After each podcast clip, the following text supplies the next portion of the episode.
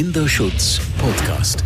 Wir hören von den Menschen, die Kinder und Jugendliche schätzen, schützen und stärken. Wir schauen in die Schubladen, die sonst geschlossen bleiben. Wir liefern wertvolle Informationen und Tipps, damit wir hinhören. Der Kinderschutz Podcast. Mein Name ist Sonja Howard und ich darf Sie und euch heute zu einer weiteren Folge des Kinderschutz Podcasts begrüßen. Mit meiner heutigen Gesprächspartnerin Lisa Weißbrot möchte ich eine ganz besondere Schublade öffnen und zwar die mangelhafte Ausbildung in ähm, sämtlichen Berufen, die mit Kindern zu tun haben. Lisa ist selbst Erzieherin und Sozialpädagogin. Hallo Lisa, erzähl uns doch mal, wie du überhaupt auf die Idee gekommen bist, dich selbstständig zu machen mit deiner Schutzmanufaktur.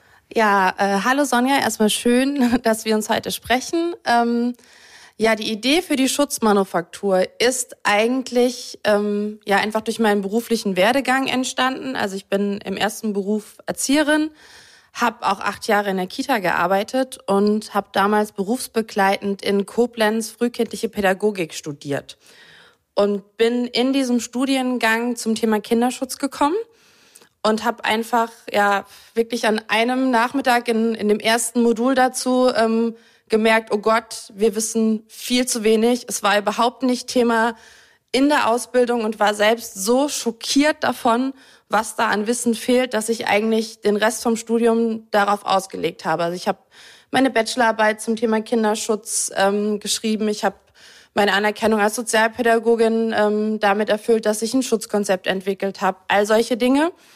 Und dadurch, dass wir damals das erste Schutzkonzept im Kreis Kaiserslautern hatten, hat das Kreisjugendamt eine Veranstaltung organisiert mit ähm, ja 40, 50 Kita-Leitungen waren damals da und ähm, ich habe unser Schutzkonzept vorgestellt und an diesem Nachmittag kamen die ersten Leitungen und haben gefragt, oh, wir finden das so gut, ähm, dass endlich mal jemand aus der Praxis sich mit diesem Thema beschäftigt, ähm, kann man dich buchen als Referentin. Und ich habe da vorher noch nie drüber nachgedacht, ehrlich gesagt, weil ich erstmal so inhaltlich mit dem Thema in meiner Kita auch beschäftigt war. Und dann dachte ich aber, ja, das ist eigentlich genau das, was ich machen will. Und ja, habe das dann vorbereitet und seitdem gibt's die Schutzmanufaktur.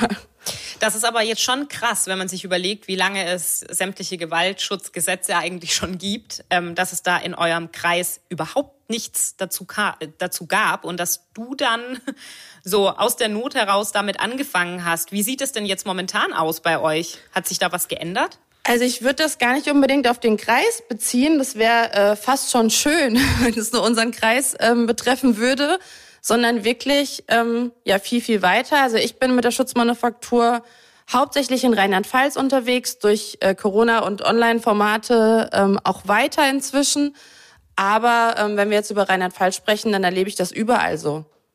Also wir haben ganz, ganz viele Kitas, die haben überhaupt keine Schutzkonzepte und da, da brauchen wir noch nicht über Schutzkonzept sprechen. Da fängt schon damit an, ähm, was ist denn der Paragraph 8a? Was steht denn da drin?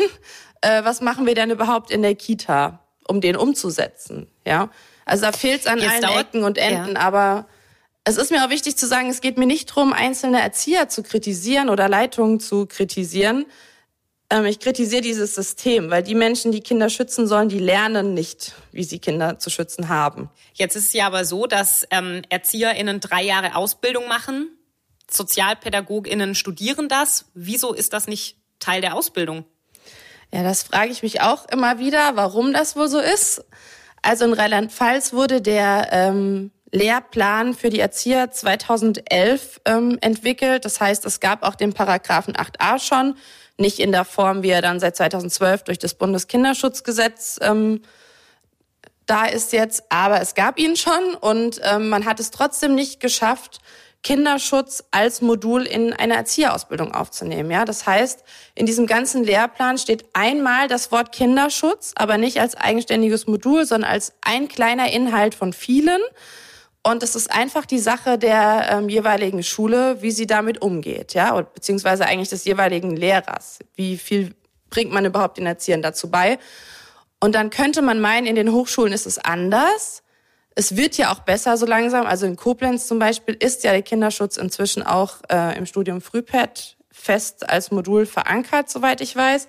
Zu meiner Zeit war auch das noch nicht so. Das heißt, theoretisch wäre ich, wenn ich nicht zusätzliche Module belegt hätte, ähm, durch die Erzieherausbildung und durch ein Studium mit dem Abschluss Sozialpädagogik durchgekommen, ohne was vom Kinderschutz gehört zu haben. Und damit ist ja klar, warum es nicht funktioniert. Ja, das ist richtig, richtig krass. Vor allem, wenn man überlegt, dass ja dann, dass insgesamt in deinem Fall dann sechs Jahre waren. Also sechs Jahre Input, ohne über Kinderschutz zu lernen, beziehungsweise du hast nur darüber gelernt, weil du dich eben persönlich engagiert hast. Und das ist etwas, was mir immer wieder auffällt im Kinderschutz. Es kommt immer auf das persönliche Interesse und das persönliche Engagement von Einzelpersonen an. Ähm, wir haben jetzt so oft den Paragraphen 8a schon gehört. Möchtest du kurz für die ZuhörerInnen, die damit nichts anfangen können, in ganz kurz in drei, vier Sätzen erklären, um was es da geht? Ja, also der Paragraph 8a lässt sich eigentlich in vier ganz simple Schritte runterbrechen für jede Kita, ja. Das bedeutet erstens, ich muss eine Kindeswohlgefährdung überhaupt wahrnehmen. Zweitens, ich muss mich durch so durch eine sogenannte Insofa beraten lassen. Drittens, ich muss ins Gespräch mit den Eltern gehen. Und viertens, wenn gar nichts mehr anderes geht, keine Hilfen angenommen werden, dann wende ich mich an das jeweilige Jugendamt.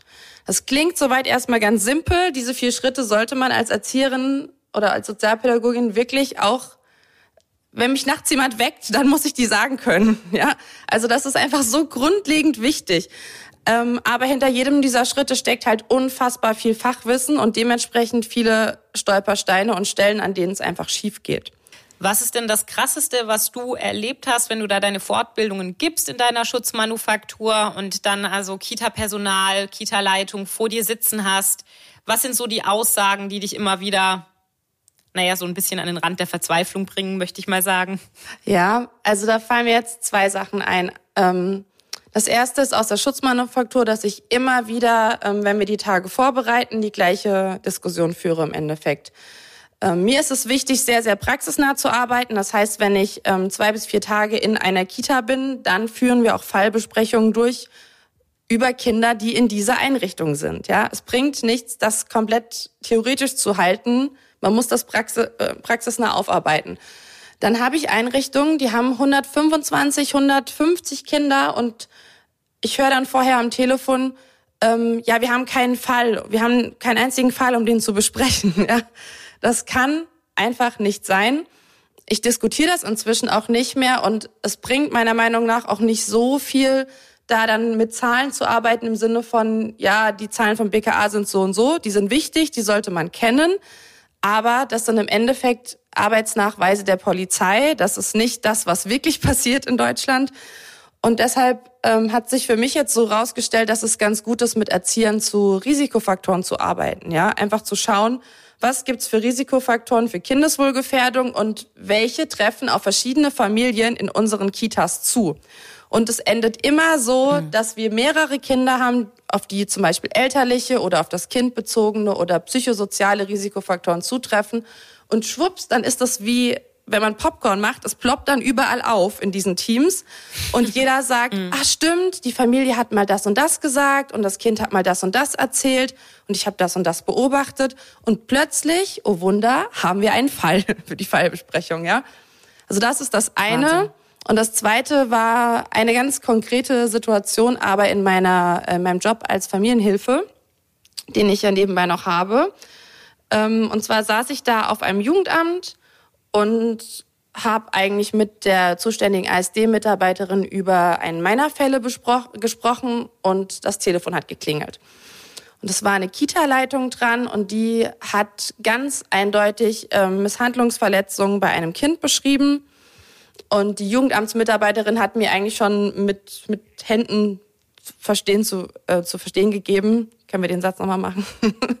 also die Jugendamtsmitarbeiterin hat mir eigentlich schon zu verstehen gegeben, ähm, dass wir jetzt aufhören müssen zu sprechen, weil sie in diese Kita fahren muss, ja. Und sagt am Telefon, ähm, ja, ich komme dann jetzt vorbei. Und die Leitung sagt, ja, warum kommen Sie denn jetzt? Und die, die Frau vom ASD sagt, naja, um mir diese Verletzung anzuschauen. Und dann antwortet ihr die Leitung, ach so, ja, das ist schon ein paar Wochen her. Ich wollte jetzt nur mal anrufen. Ja, da Wahnsinn. Da fällt mir alles aus dem Gesicht. Da sitze ich dann da und habe habe fast, fast keine Worte mehr, weil klar. Wahnsinn. Erzieher und auch Leitung haben es nicht gelernt, aber ich finde so ein bisschen ähm, Menschlichkeit, Rückgrat, mhm. Haltung ähm, hätte auch diese Situation schon gelöst. Die wäre vielleicht nicht perfekt nach dem Paragraphen 8a abgelaufen, aber Wochen später anzurufen mhm. und von einer akuten Verletzung zu berichten, die kein Mensch dokumentiert hat. Unfassbar. Ja, das schockiert mich. Und bei und es ist ja schwierig genug überhaupt ähm, Kindeswohlgefährdungen so rauszukristallisieren, weil manchmal, also jetzt gerade bei sexualisierter Gewalt, ist das ja oft so, dass man eben nicht direkt irgendwas sieht an dem Kind. Das heißt, wenn man es also schon mit körperlichen Merkmalen zu tun hat, wo jedem klar ist, hier ist wirklich massive Gewalt im Spiel, warum man da nicht einfach dann auch zum Hörer greift und die Polizei ruft, so, das hat ja dann gar nichts mehr mit einer Vermutung einer Kindeswohlgefährdung mhm. zu tun, sondern das ist ja de facto Gewalt. Also wenn wir sehen, dass auf der Straße jemand irgendwie angegriffen wird und verletzt wird, dann rufen wir ja auch die Polizei und pinsen da nicht wochenlang rum. Also das ist, ja, das ist sehr schockierend. Genau. Ähm, du hast jetzt gerade erwähnt, dass du als Familienhilfe arbeitest. Was ist denn da dein Job? Ja, ich ähm, arbeite bei einem freien Träger. Das heißt, wir bekommen Fälle durch das Jugendamt. Ähm, und dann unterstützen wir die Familien darin, dass einfach die Problematiken, die es gibt, und die sind ganz, ganz unterschiedlich, ähm, sich verbessern und es im Endeffekt Kindern in der Familie, aber auch den Eltern besser geht, ja, mit ihrer familiären Situation. Und da habe ich ganz unterschiedliche Dinge. Also ich begleite ähm, ja Kinder in ganz verschiedenen nochmal. Ich habe Kinder in, in verschiedenen Altersgruppen sozusagen. Ich begleite äh, Rückführungen, also wo es darum geht, Kinder aus Pflegefamilien zurück zu Herkunftsfamilien zu führen. Ich habe auf der anderen Seite Kinder, die aus den Familien rauskommen, in Wohngruppen aufgenommen werden. Also es ist sehr abwechslungsreich und äh, kein Tag ist wie der andere. Man kann es nicht, nicht planen, was da passiert. Ja. Du hast gerade gesagt, dass du mit mehreren Jugendämtern dann quasi zusammenarbeitest. Gibt es denn da Unterschiede?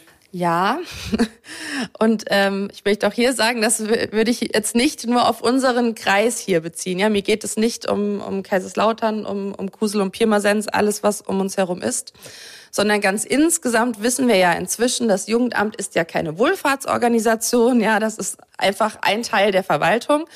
Und ähm, natürlich kann dieser Teil nur so arbeiten, wie er eben finanzielle Mittel hat, ja. Und natürlich gibt es einfach Kommunen und Städte, die haben mehr Geld als andere. Und das merkt man dann auch im Kinderschutz. Wahnsinn. Das heißt, man kann eigentlich sagen, dass wenn du ein betroffenes Kind bist, dass es darauf ankommt, in welchem, in welcher Stadt du lebst, ob dir effizient geholfen wird durch die öffentlichen Stellen oder nicht. Genau. Und das merken wir schon daran, dass ich vielleicht bei verschiedenen Jugendämtern ähm, ja unterschiedlich viele Stunden im gleichen Fall bekommen würde, würde ich jetzt mal so behaupten. Okay, das heißt, der Bedarf an einer Familienhilfe ähm, wird eben, klar, der kostet natürlich. Und je nachdem, wie das Jugendamt grundsätzlich aufgestellt ist, sagt man dann, also bei der gleichen Familie, wir, sagen wir jetzt mal überforderte Eltern einfach und die brauchen Unterstützung mit dem Kind und in einem Fall ich kenne mich jetzt nicht im Detail aus, aber in einem Fall würden, würden, würden die dann sagen, okay, du gehst zwei Stunden die Woche dahin und in einem anderen Fall würden sie sagen, du musst eigentlich jeden zweiten Tag vorbeischauen. Genau, das schwankt einfach stark. Manche Jugendämter sagen da pro Monat Stundenzahl X, andere sagen pro Woche so und so viele Stunden und ähm, das ist total unterschiedlich. Also es geht wirklich von, ich sage jetzt mal, acht Stunden im Monat bis hin zu zehn Stunden pro Woche. Wahnsinn. Das heißt, du musst dich auch immer, je nachdem, mit welchem Jugendamt du zusammenarbeitest, da auf komplett unterschiedliche Begebenheiten auch einstellen. Wie ist das denn dann? Ja. Wie, wie, wie effektiv ist das denn dann am Ende? Also, wenn du in so eine Familie reinkommst, wie lange dauert so eine Maßnahme und kannst du dann am Ende normalerweise mit dem guten Gefühl rausgehen, okay, die Lage ist jetzt entspannt und dem Kind geht's jetzt gut? Also in meinem Fall kann ich das absolut so sagen. Ich habe ähm, sehr, sehr viele tolle Familien. Ja, da sind extrem viele Ressourcen. Ich habe auch das große Glück, in keinem Zwangskontext zu arbeiten. Ja, also Familienhilfe ist ja erstmal etwas Positives. Ja, wenn, wenn Eltern von sich aus sagen, wir brauchen Hilfe und man kommt als Unterstützung in diese Familie, dann ist das ja erstmal eine super Arbeitsgrundlage. Und da gibt's ja dann nicht solche Schwierigkeiten, ähm, wie wenn eine Familienhilfe eben gerichtlich als Verpflichtung angeordnet wurde. Ja, das ist natürlich ein ganz anderes gemeinsames Arbeiten. Ähm, so einen Fall habe ich ehrlich gesagt im Moment nicht und da bin ich auch froh drum. Das ist auf jeden Fall mal schön zu hören zwischendurch. Ich möchte noch mal kurz auf das Thema Ausbildung zurückkommen. Du hattest in unserem Vorgespräch ähm, erwähnt, dass dich das aufregt, wie äh, unfair die Module vergeben sind. Möchtest du da noch mal kurz drauf eingehen? Ja, das äh, ist eine, ein sehr ähm, heikles Thema und ähm, ich versuche immer, das so anzusprechen, dass niemand sich angegriffen fühlt. Also es geht mir ganz klar nicht darum, ähm, Menschen in ihrem Glauben anzugreifen. Ja, für mich ist der, das ganze Thema Glaube und das Thema Kirche sowieso zwei sind zwei Paar Schuhe. Aber wenn ähm, wir doch Gesetze zum Kinderschutz haben, ja, und wir wollen, dass Erzieher und Sozialpädagogen und alle Menschen, die auf Kinder aufpassen, diese Gesetze ausführen, ähm, und wir bringen denen das aber nicht bei. Ja, also in den ganzen Ausbildungen haben wir kein Modul zum Kinderschutz.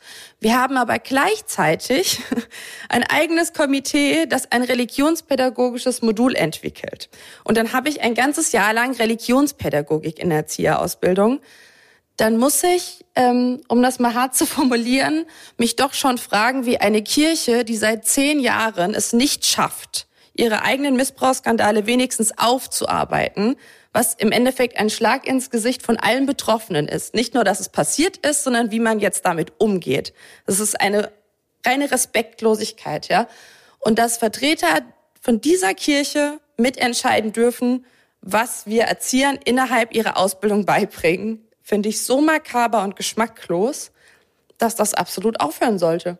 Und da wäre es ja schön, wenn der Kinderschutz äh, genauso sein eigenes Modul bekommen würde, ne? Und ähm, absolut, ja das genau, ja, also das ist, das ist schon krass, dass Religion, also ich bin da ganz bei dir so, dass das hat nichts damit zu tun, dass man jetzt irgendwie gläubige Menschen hier bashen möchte oder so, aber wenn, wenn man sagt, dass der persönliche Glaube, was ja wirklich eine Weltanschauung ist, ähm, wenn dem so viel Raum eingeräumt wird und dann aber Kinderschutz, der wirklich ja auch faktenbasiert sehr oft sehr schief läuft, eben so unter den Tisch fällt, das können wir uns eigentlich, also wir, nee, wir können es uns nicht leisten als Land. Fertig. Ja, ich hoffe, dass das ähm, jetzt gerade vielleicht auch jemand hört, der das dann mitnimmt ähm, in ein politisches Gremium und sagt, oh, da müssen wir vielleicht mal ran. Ähm, ich habe noch eine Frage. So, du hilfst jetzt auch mit deiner Schutzmanufaktur Einrichtungen ähm, Schutzkonzepte zu entwickeln. Das ist natürlich ein geflügeltes Wort und viele, also ich habe neulich ähm, das äh, Schutzkonzept der na, ich sage jetzt nicht die Stadt, einer Stadt in die Hände bekommen, durchgelesen ähm, und dachte mir so, ja, das hört sich schön und gut an. Und jetzt hat man das da in seinem Ordner und sagt, wir haben ein Schutzkonzept und dann war's das. Wie sieht denn so ein Schutzkonzept aus, wenn es richtig läuft? Und was machen die Menschen damit so? Stichwort lebendiges Schutzkonzept.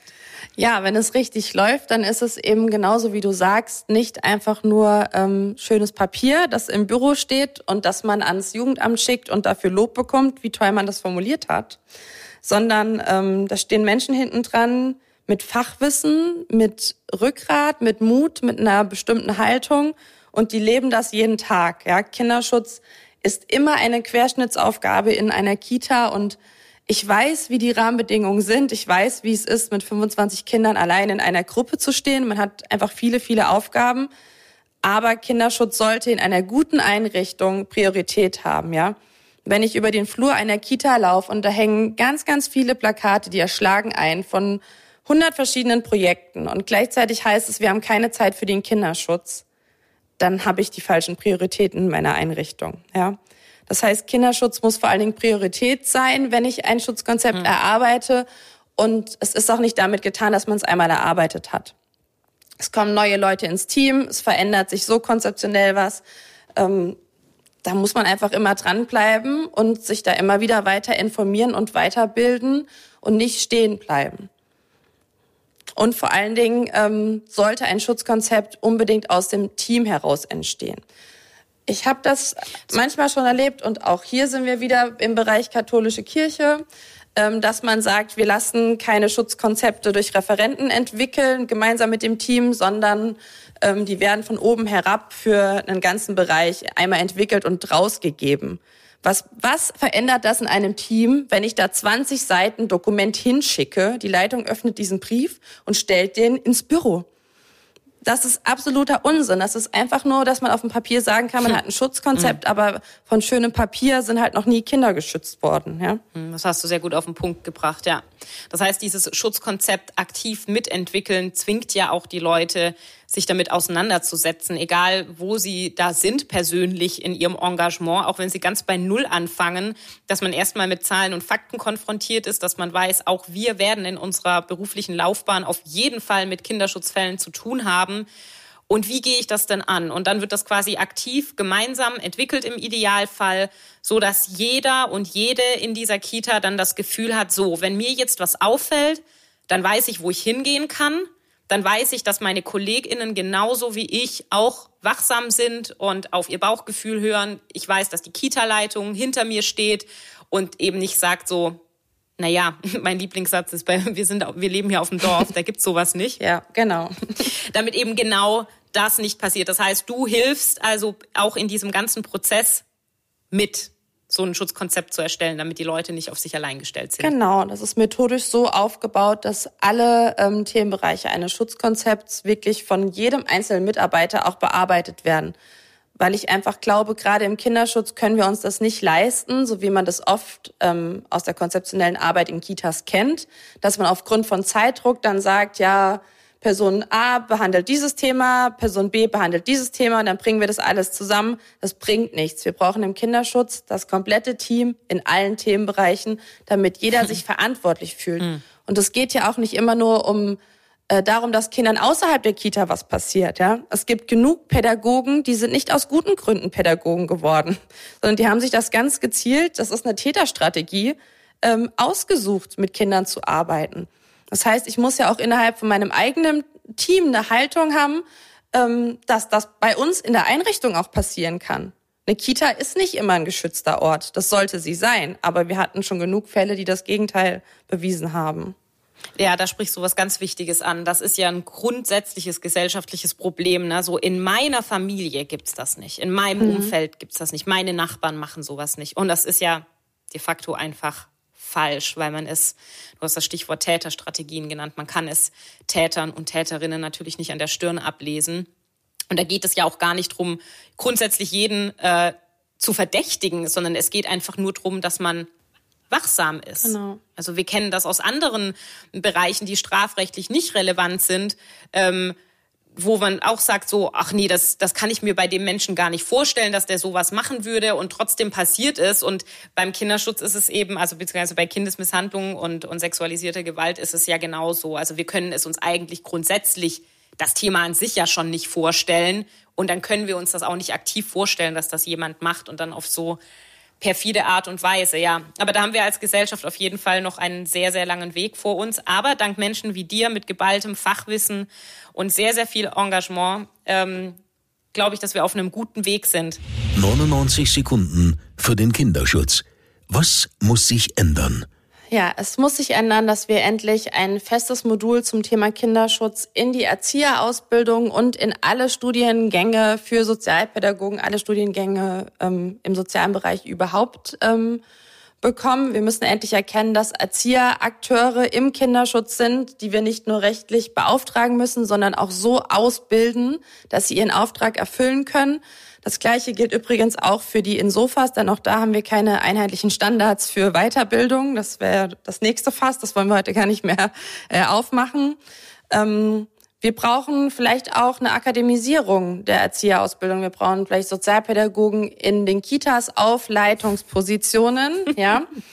ähm, wir brauchen auch in den Fachschulen Lehrer, die so ausgebildet sind, dass sie das Thema überhaupt lehren können, wenn wir den Lehrplan denn verändern. Wir müssen breitflächig nachschulen.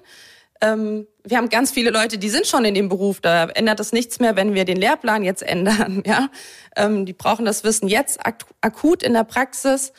Und wir brauchen einfach Mut ähm, und vor allen Dingen die Haltung, dass es überall passieren kann. Ich werde niemals, egal wie viel Fachwissen ich habe, ein Kind schützen, wenn ich glaube, dass es bei mir in meinem Dorf nicht passieren kann. Das ist das Schlimmste, was ich denken kann.